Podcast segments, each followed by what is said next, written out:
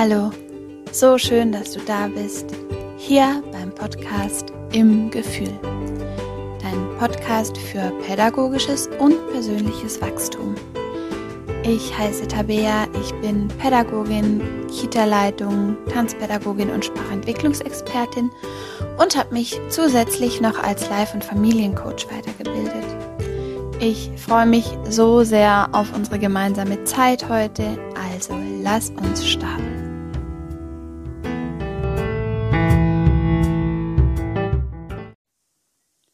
Hallo, so schön, dass du heute da bist. Ich freue mich total, heute ein super schönes Thema mit dir zu teilen und hoffe, dass du ganz viel für dich mitnehmen kannst. Ähm, das Thema ist so ein bisschen angestoßen worden von meiner Freundin Julia, die Ernährungsberaterin ist. Und die hat mich ähm, bei einem Fall um Rat gefragt. Und ich habe mir dann daraufhin nochmal so ein bisschen Gedanken gemacht und habe ähm, für mich irgendwie so reflektiert, dass für tatsächlich viele Familien Essenssituationen mit viel Stress, mit viel Druck, mit viel Konflikt verbunden ist. Und ähm, natürlich ist das Thema Ernährung bei Kindern oder bei allen Menschen natürlich wichtig, weil wir sind auf diese Nährstoffe angewiesen, um uns gesund zu entwickeln. Heißt, es ist natürlich auch super verständlich, dass in Familien bei diesem Thema ähm, ein bisschen Druck dahinter ist. Und ich möchte gern heute mit dir so ein paar Sachen anschauen, ähm, die aus meiner Perspektive vielleicht unterstützend wirken können, dass eben diese Essenssituationen nicht eben in Konflikten enden, in Druck enden, bei Belohnung und Bestrafung enden, sondern ähm, ja, welche ähm, Gedankenanstöße es da vielleicht für dich gibt, damit ihr ähm, eine gute Essensatmosphäre miteinander schaffen könnt. Ich hoffe, du kannst ganz viel mitnehmen. Ich wünsche dir viel Spaß. Ja, also, ähm, ich begleite natürlich tagtäglich Kinder beim Essen im Kindergarten. Ähm, und kennen da natürlich auch alle Bandbreite an Essensverhalten. Es ist unglaublich spannend und so spannend, wie es auch ist, umso individueller ähm, sind die Vorlieben, die Essensstrategien, das Essensverhalten von Kindern und auch von, von den Familien, die ich begleite. Und ähm, ich würde so gern meine, ja, meine Gedanken mit dir teilen, ähm, was dich vielleicht unterstützen kann ähm, im Begleiten deines Kindes beim Thema Essen. Weil ich finde tatsächlich, das Thema Essen ist ähnlich wie das Thema Schlafen. Es ist super existenziell also bei beidem kann man irgendwie nicht sagen, ach ja, ähm, dann heute halt mal nicht oder über längere Zeit nicht. Äh, sowohl keine Essensaufnahme als auch kein Schlaf mehr. Das ist beides gesundheitsgefährdend. Heißt, es ist verständlich, dass, dass wir Erwachsene da Fürsorge für unsere Kinder ähm, tragen, aber gleichzeitig dürfen wir uns da immer wieder begleiten obwohl es so wichtig ist und auf das nicht verzichtet werden kann, trotzdem in der Leichtigkeit zu bleiben, im Für zu bleiben und in der Beziehung zu unseren Kindern zu bleiben. Weil ich glaube, sowohl beim Schlafen als auch beim Essen sind das ähm, die Schlüsselkompetenzen, damit ähm, das für alle eine angenehme Situation ist auch wenn sicher Wellen normal sind. Heißt, das Kind schläft mal gut, das Kind schläft mal schlecht. Mal hat man eine gute Essensphase, mal hat man eine herausfordernde Essenssituation. Ähm, was beim Essen, finde ich, so heikel ist, ist, dass es oft als Mittel zum Zweck eingesetzt wird. Und das noch gefährlichere finde ich, dass es auch relativ leicht funktioniert. Heißt, ähm, Essen zu instrumentalisieren, zum Motivieren, zum Beruhigen, zum Belohnen, zum Ablenken, aber auch zum Sanktionieren. Ähm, da geht wirklich der Fokus von Nahrung verloren. Und wer kennt es irgendwie nicht? Ähm, so Sätze, wenn du jetzt nicht aufräumst, dann kriegst du nachher keinen Kuchen. Oder andersrum, nur wenn du Gemüse isst, bekommst du nachher einen Nachtisch. Und jeder, der mit Kindern zu tun hatte, der weiß, dass das schon auch oft funktioniert. Heißt, wenn man sagt, äh, jetzt räumst du ganz schnell auf und dann kriegst du danach ein Stück Schokolade. Das treibt die Kinder wirklich an. Aber das ist ja dann quasi nur so eine Scheinmotivation. Ähm, und ähm, für mich kam irgendwie so dieser Gedanke, Essen ist kein Ersatz für Zuwendung und Aufmerksamkeit. Auch wenn es die schnellere Lösung in dem ein oder anderen Moment ist. Und viel wichtiger ist gerade bei jungen Kindern Signale wie Müdigkeit, Wut, Langeweile, ähm, der Wunsch nach Zuneigung, dass das richtig gedeutet wird und nicht mit Essen gedeckelt wird weil ähm, wir Erwachsenen, wir, wir setzen dann Essen oft aus eigener Unsicherheit ein, heißt, oh, das Kind weint, hier schnell ein Keks. Oder ähm, eben, um, um das Kind zu beruhigen. Und wie gesagt, äh, jeder wird die Erfahrung wahrscheinlich schon gemacht haben, dass es auch tatsächlich funktioniert. Und das macht es dann so gefährlich, das einfach im Übermaß einzusetzen. Einfach, weil es natürlich in dem Moment, wo es vielleicht stressig ist, für Entlastung sorgt. Und ich will dich hier so einladen, ähm, dir dieses Tool anzuschauen, das du da nutzt oder vielleicht auch nicht nutzt ähm, und zu schauen, welche, welche alternativen Wege gibt's. Und es hilft schon, allein sich mal da zu reflektieren und da mal hinzuschauen. Wie ist es denn in unserer Familie oder wie handhab ich das? Und welche Erfahrungen habe ich in meiner Sozialisation mit Essen machen dürfen? Und mein, ähm, ja, mein, mein Anstoß für dich ist einfach, ähm, wirklich Bedürfnisse zu erkennen. Und das ist manchmal eine Detektivarbeit, wenn sich das Kind auf den Boden legt und schreit. Ja, es hält kein Schild hoch. Ich habe gerade Angst oder ich fühle mich unsicher, ich bin überreizt oder ich bin überfordert. Natürlich macht's das nicht. Und drum macht's das für uns auch so herausfordernd. Und ich weiß auch, dass die Ressource nicht immer da ist. Ähm, jede Situation mit so viel Aufmerksamkeit zu begleiten, wie es gerade gebraucht wird. Trotzdem habe ich für mich die Erfahrung gemacht, mh, allein sich zu sensibilisieren verändert was. Und das wünsche ich mir sehr, dass du hier so ein bisschen was mitnehmen kannst. Ähm, was aus meiner Meinung einfach Fakt ist, dass Essen als Belohnung oder Beruhigung oder als Strafe immer eine ungünstige Essensgewohnheit fördert, weil ähm, die Kinder verknüpfen Essen irgendwann an Belohnung oder Bestrafung und das führt dann quasi zu einer Konditionierung. Weil oft sind es ja dann Dinge, die sich dann über Jahre einschleichen und dann bist du irgendwann ähm, 7, 8, 9, 10 oder ein erwachsener Mensch und hast ein total gestörtes Verhältnis zu Essen.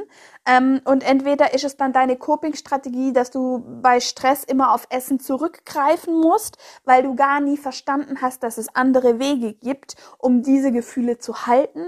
Oder ähm, es gibt auch Menschen, die dann in die Essensverweigerung gehen, weil die so abgestopft sind, dass sie sagen, ähm, da habe ich gar, gar keinen Zugang mehr. Beides sicher super ähm, schwierige Situationen für alle Beteiligten. Und ähm, wenn wir quasi immer Gefühle und Bedürfnisse von Kindern einfach mit Essen kombinieren, wird das Kind nie wissen, wie kann man denn sonst mit dem umgehen? Und darf das vielleicht auch einfach mal da sein? Und ähm, logischerweise sind gerade so diese ersten Lebensjahre so prägend, dass wir auch auf diese Verhaltensweisen, die wir hier abspeichern, im späteren Leben immer wieder drauf zurückgreifen.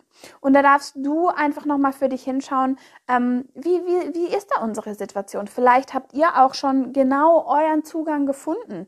Dann hau dir mal auf die Schulter und sag, hey, voll gut.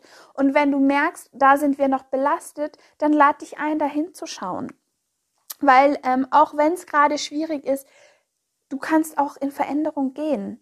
Und da ist der Anfang, ähm, das mal zu, zu analysieren, zu beobachten, hinzuspüren, wie ist das denn bei uns. Ähm, genau, also da möchte ich eben äh, das einfach nochmal so zusammenfassen, dass es mir darum geht, quasi zu spüren, was ist wirklich das Bedürfnis und quasi Essen nicht zu instrumentalisieren, auch wenn es natürlich eine super Einladung ist, weil es halt einfach gut funktioniert.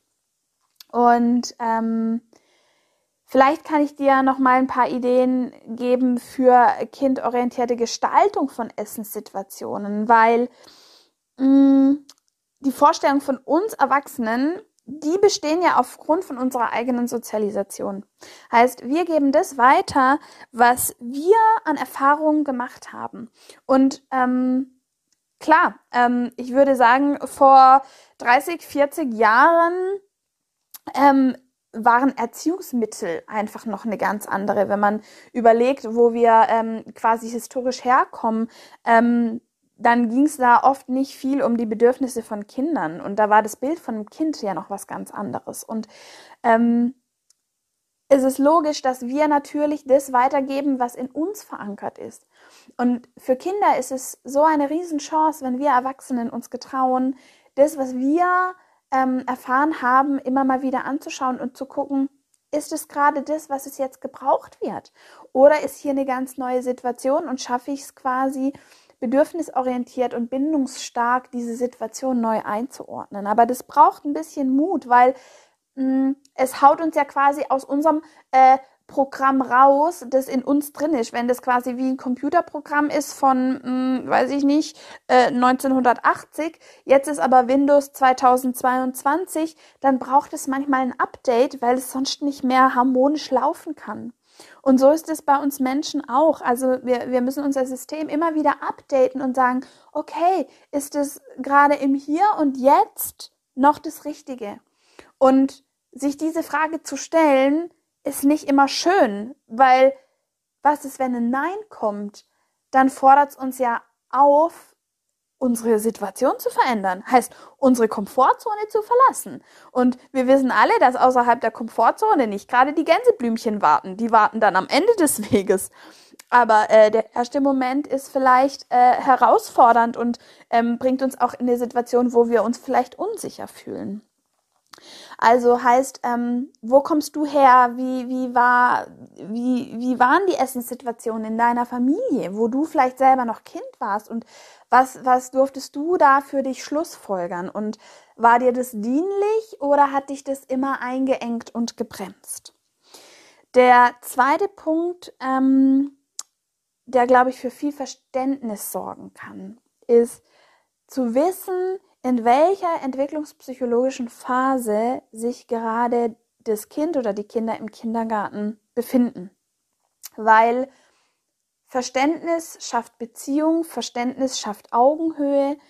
Und ähm, wenn wir zum Beispiel wissen, dass Kleinkinder ähm, ein, ein wirklich sich ausbreitendes Autonomiebedürfnis haben, dass für sie Selbstbestimmtheit, dass für sie Selbstwirksamkeit absolut wichtig ist, dann wissen wir auch, dass das beim Essen nicht abgekoppelt werden kann, sondern dieses Bedürfnis nach, nach Wachstum, nach eigenen Erfahrungen, das hat das Kind auch in Essenssituationen. Und je mehr wir schaffen, auch das in, in eine Essenssituation zu integrieren, umso mehr hat das Gefühl, Kind das Gefühl, ah, okay, ich werde hier gesehen und gehört, mein Bedürfnis ist befriedigt, ich bin entspannt, heißt, ich kann hier auch entspannt mit dem Brokkoli sein. Aber wenn ähm, das Kind natürlich spürt, das ist eine Drucksituation, hier geht es um Belohnung, Bestrafung, ähm, hier ist Druck dahinter, da ist Stress, da ist ganz viel Konfliktpotenzial, dann wird der Brokkoli wahrscheinlich nicht sein bester Freund werden. Und ähm, dann geht es zum Beispiel auch darum, ähm, wie kannst du die, die, deine, die Fähigkeiten von deinem Kind mit einsetzen? Ähm, ganz früh haben kind, Kinder großes Bedürfnis, dann auch ähm, den Löffel selber zu halten. Ähm, wie wird kommuniziert am Tisch? Ist das eine schöne ähm, Atmosphäre, wo man sich austauscht, ähm, wo, wo zugehört wird, wo es entspannt ist? Oder ist es bei euch eine Situation, ähm, wo immer Zeitdruck herrscht, wo viele Konflikte sind, wo ähm, vielleicht auch ganz viel Erwartungsdruck an die Eltern ist, vielleicht einerseits von Normen und Werte der Gesellschaft, andererseits vielleicht eben auch die Sorge, oh, mein Kind isst zu wenig oder mein Kind isst ähm, am liebsten irgendwie nur die trockenen Nudeln. Und ähm, ja, da einfach ähm, für dich nochmal, dass dieses Autonomiebestreben ähm, auch beim Essen zur Geltung kommen kann und man quasi ähm, das Kind eine Wahl stellen kann, möchtest du den Brokkoli oder möchtest du den Blumenkohl auf deinem Tisch? Und dann hat das Kind schon das Gefühl, ach so, ich suche hier aus, was bei mir auf dem Teller liegt. Heißt, das System ist schon mal beruhigt und muss nicht in Widerstand gehen, weil du ihm eben die Erbsen drauf schaufelst. Ähm, was, was ich nämlich auch noch so, so wichtig finde, Hunger behindert Bildungsprozesse.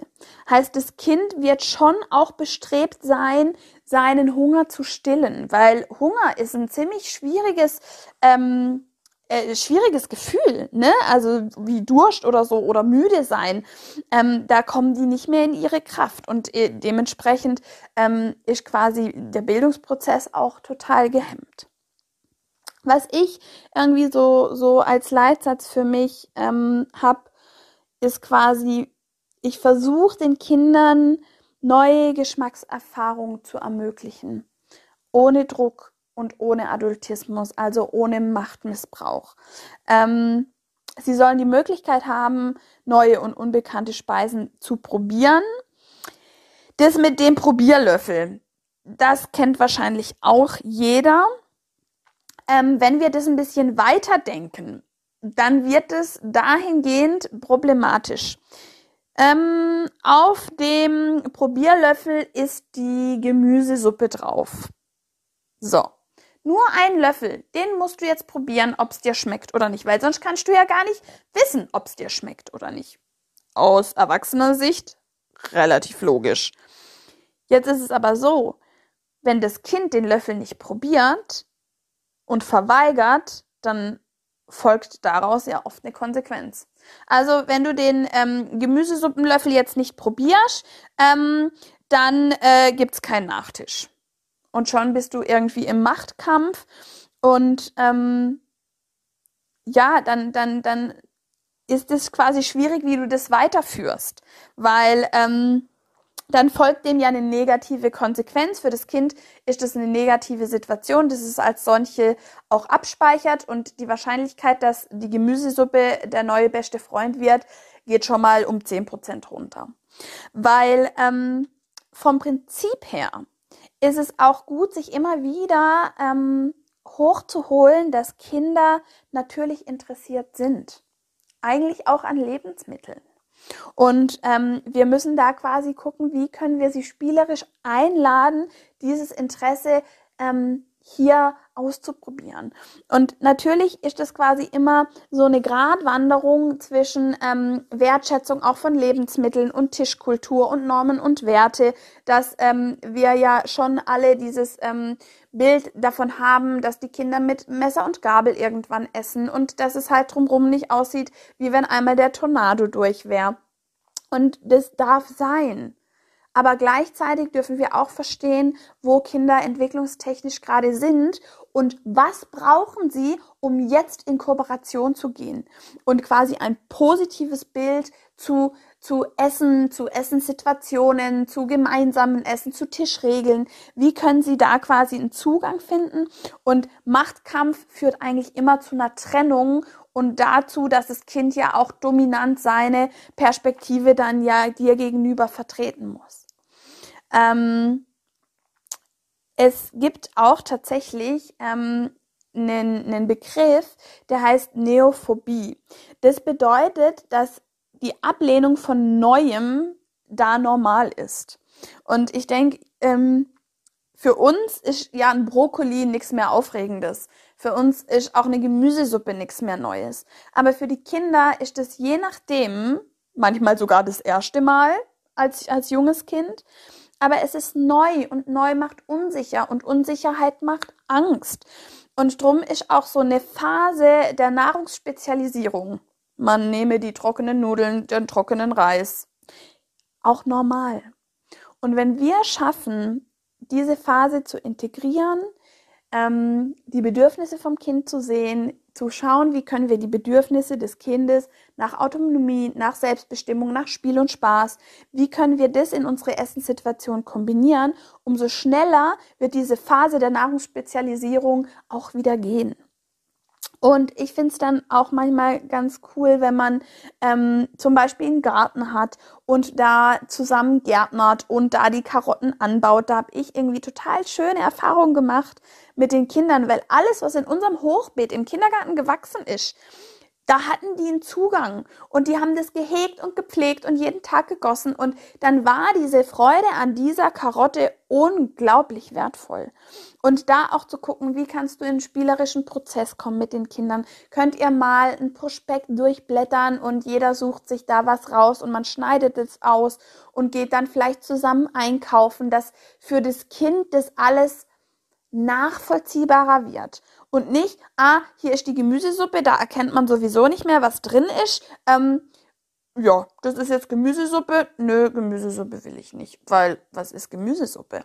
Heißt, wie kannst du das Kind mehr beteiligen? Wie könnt ihr Spiele, spielerischer das aufbauen? Wo kann das Kind mal beim Kochen helfen, um da eigentlich einen ganz neuen ähm, Bezug zu kriegen und dann auch im Nachgang viel mehr Freude dran zu haben, das wirklich zu probieren, weil es ist ja unser eigenes. Ähm, ja, noch ein bisschen, ähm, ja, ich finde eben da das Thema Eigenverantwortung der Erwachsenen ebenso wichtig, quasi zu sagen, ich gucke, was wird gebraucht und wie kann ich das ähm, mit den Kindern neu denken. Wie kann ich mich auch mal getrauen, ausgetrampelte Pfade zu verlassen? Und wie kann ich es schaffen, in meine elterliche Führung zu kommen, diese aber fürsorglich, achtsam und auf Augenhöhe eingesetzt? Und ähm, eben, es ist einfach, finde ich, dieser, dieser Nachtisch, der ist ja quasi ein Riesenkonfliktthema, denke ich, weil ähm, Nachtisch einfach immer dann so ein bisschen die Belohnung ist, äh, wenn du den Brokkoli gegessen hast. Irgendwie Brokkoli mein Lieblingsnahrungsmittel. Äh, es gibt auch noch anderes wie Brokkoli. ähm, dann gibt's quasi den Nachtisch. Und ähm, ich möchte dich da auch so einladen, dem Kind die Möglichkeit zu geben, sein eigenes Sättigungsgefühl kennenzulernen. Weil oft haben wir ja dann Sorge, dass das Kind zu wenig isst und probieren dann nochmal ein bisschen zu schieben und nochmal einen Löffel für Mama und nochmal einen Löffel für Papa. Wie gesagt, es ist außer Frage, dass Kinder bestmöglich versorgt sein sollten, was Nahrungsmittel, Nahrungsmittel angeht, was Nährstoffe angeht. Aber wir können nicht ähm, unser Sättigungsgefühl auf das Kind übertragen. Eine Portion für ein Kind ist was ganz anderes wie eine Portion von uns Erwachsenen. Und da ähm, immer wieder, ja, sich auch reinzugetrauen, dass das Kind spürt, wann es satt ist. Ähm, ja, jetzt sind wir schon, schon äh, ganz weit gekommen. Was ich irgendwie, ähm, ja, nochmal gern dir sagen würde, ist, sei du das Vorbild dessen, was du dir für dein Kind wünschst. Heißt, ähm, schau immer wieder nach dir. Wie kannst du eine angenehme ähm, Essenssituation schaffen? Wie kannst du Spiel und Spaß integrieren? Wie kannst du Selbstbestimmtheit integrieren? Welche Möglichkeiten habt ihr auch, euer Essen zu individualisieren? Heißt, so, gibt es irgendwie verschiedene Toppings, die man noch drauf machen kann, morgens beim Müsli. Ähm, was kann das Kind selber entscheiden? Dann die Sitzsituation beim Essen. Wenn ihr vielleicht eine größere Familie seid, dann oder auch im Kindergarten, die Kinder haben unterschiedliche Essgeschwindigkeiten. Für ein Kind ist so abgelenkt, dass da nur alle fünf Minuten eine Tomate in den Mund wandert. Ein anderes Kind hat so einen Kohldampf, dass nach fünf Minuten der Teller leer ist.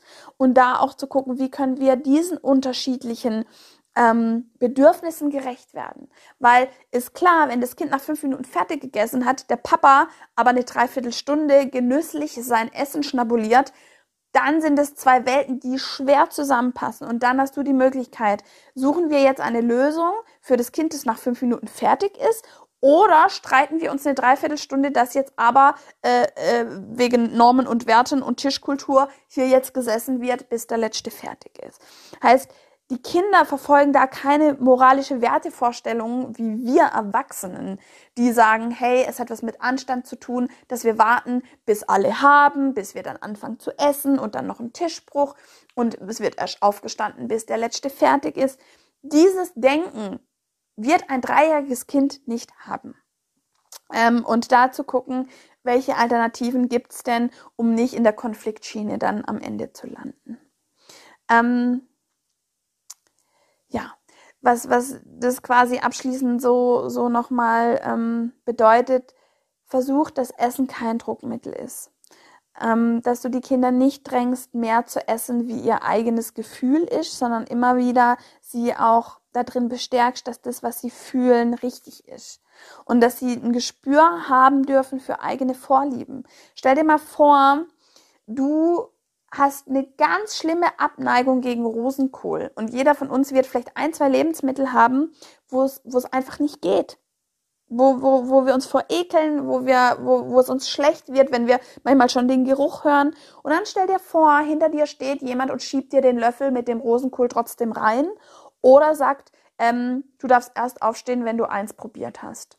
Also da hilft manchmal auch dieser Perspektivwechsel, wie wir da in Not kämen und wie wie enorm unter Druck wir uns da fühlen würden.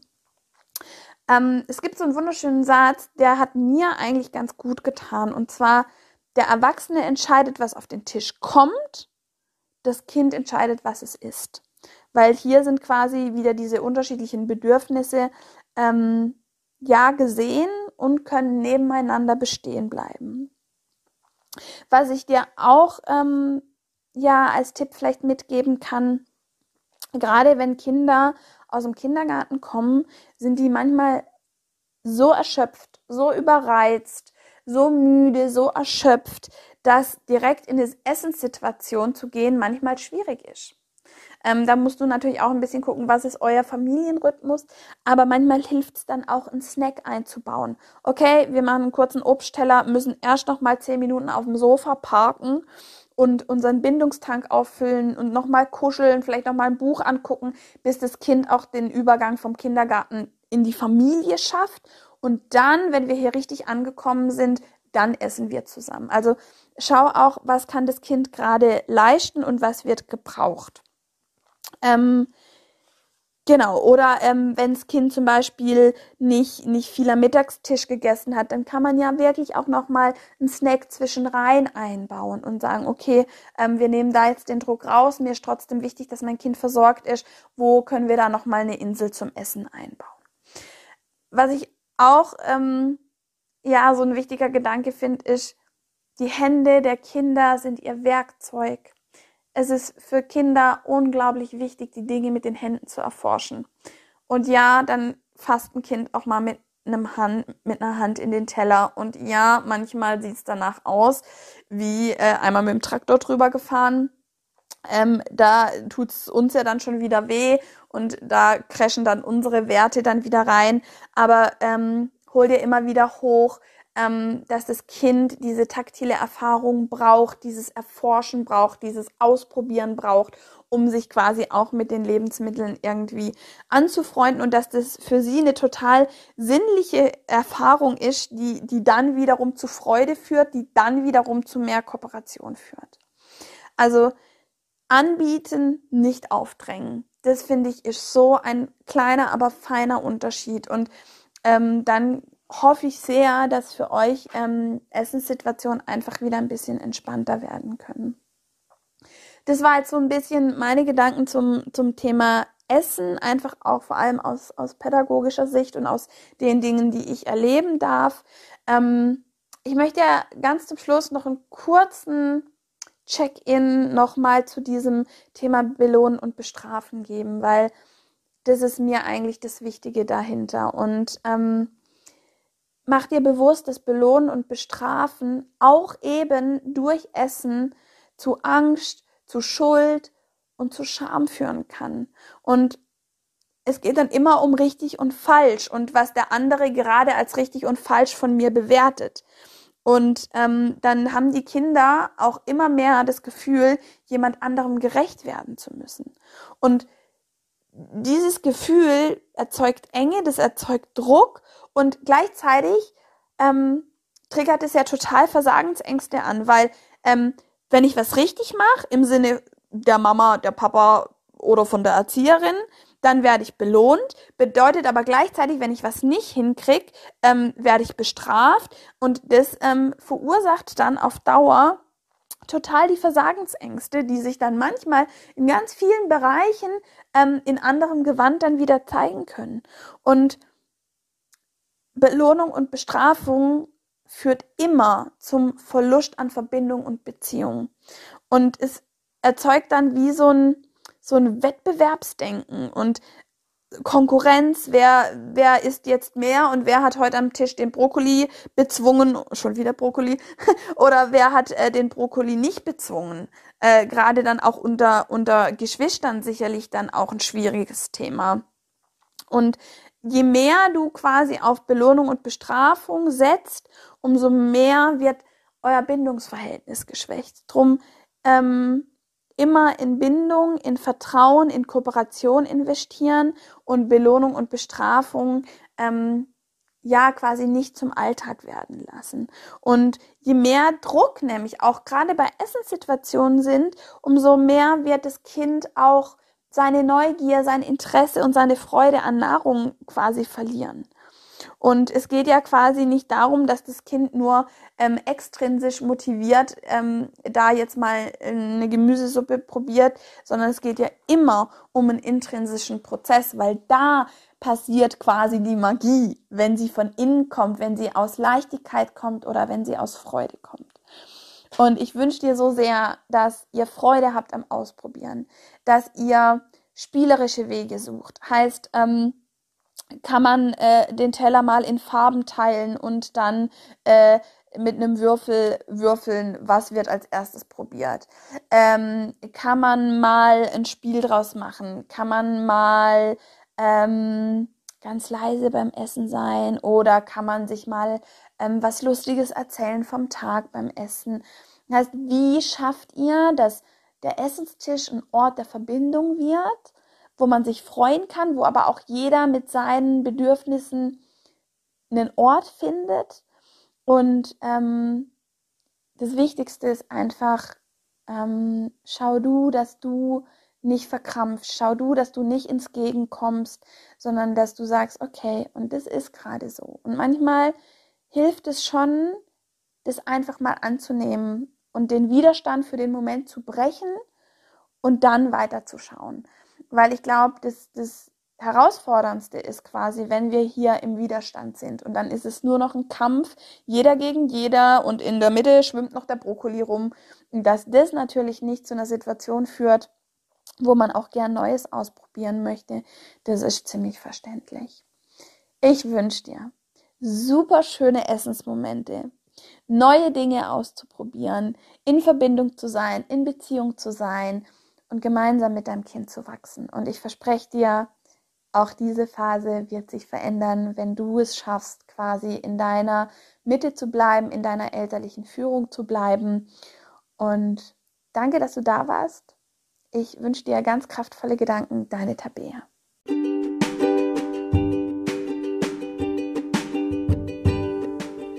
Ich hoffe, du kannst aus der Folge etwas mit in dein Leben nehmen ich freue mich, wenn wir uns auf Instagram zusammenfinden unter im-gefühl. Abonniere und like gern den Podcast und begleite ihn auf seinem Weg in die Welt. Ich wünsche dir ganz kraftvolle Gedanken. Bis zum nächsten Mal, deine Tabea.